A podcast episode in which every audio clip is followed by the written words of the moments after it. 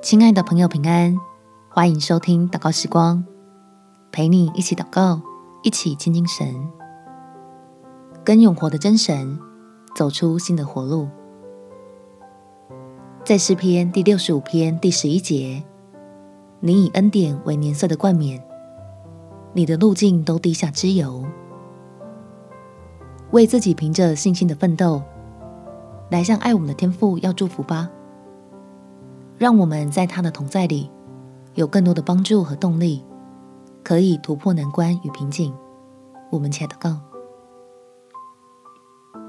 天父，我正在付出努力，要用逆境来锤炼自己的心性，扩张原本自以为的局限，领受赐福的神要给的新机会。求你来帮助我，能看见这是一个充满恩典的决定。相信每个愿意靠主胜过软弱、坚定跟随你的儿女，都必见证你那丰盛的荣耀。